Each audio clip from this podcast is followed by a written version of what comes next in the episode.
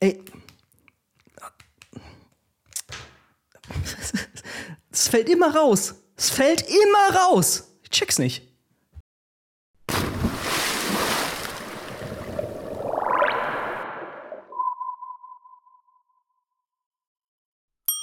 Warnhinweis. Vorsicht! In diesem Video werden Requisiten verwendet, die alle oder teilweise erkennbar einer Marke und/oder einem Hersteller zugeordnet werden können. Mobilsicher macht ausdrücklich keine Werbung für die gezeigten Produkte. Es gibt bestimmt viele andere genauso gute oder sogar bessere Zahnpasta, Displayschutzfolien, Basmati-Reis, Videospiele und so weiter. Hallo, ich bin Christoph von Mobil Sicher. Der Stecker von eurem Ladekabel, der hält nicht mehr richtig in der Buchse von eurem Smartphone oder euer Smartphone lädt nicht mehr so schnell wie früher. Das liegt wahrscheinlich einfach daran, dass in eurer Ladebuchse zu viel Staub ist. Das passiert mit der Zeit, das kann man im Prinzip auch nicht verhindern. Schlimm ist das nicht. In die Werkstatt gehen müsst ihr dafür auf jeden Fall nicht. Ein einfaches Hausmittel genügt und zwar so ein Zahnstocher aus Holz.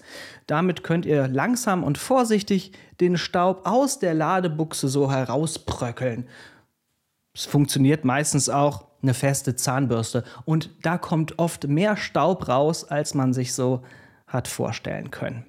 Staub, das ist gewissermaßen der Todfeind der Kontakte in der Elektronik. Manche von euch werden sich vielleicht erinnern, in den 90er Jahren haben wir diese Kassetten von den Konsolen, bevor wir die eingesteckt haben, immer einmal kräftig durchgepustet, damit auch alles funktioniert.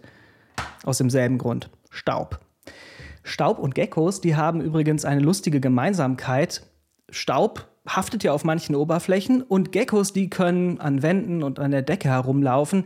Das liegt an der Van der Waals-Kraft und an der Elektrostatik. Ansonsten sind Staub und Geckos aber doch ziemlich unterschiedlich.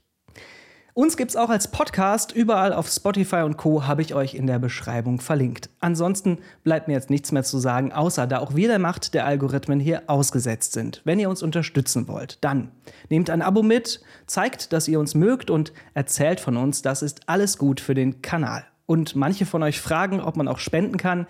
Kann man auch dazu alles in der Beschreibung. Ich hoffe, ihr fühlt euch gut informiert. Macht es gut. Bis zum nächsten Mal.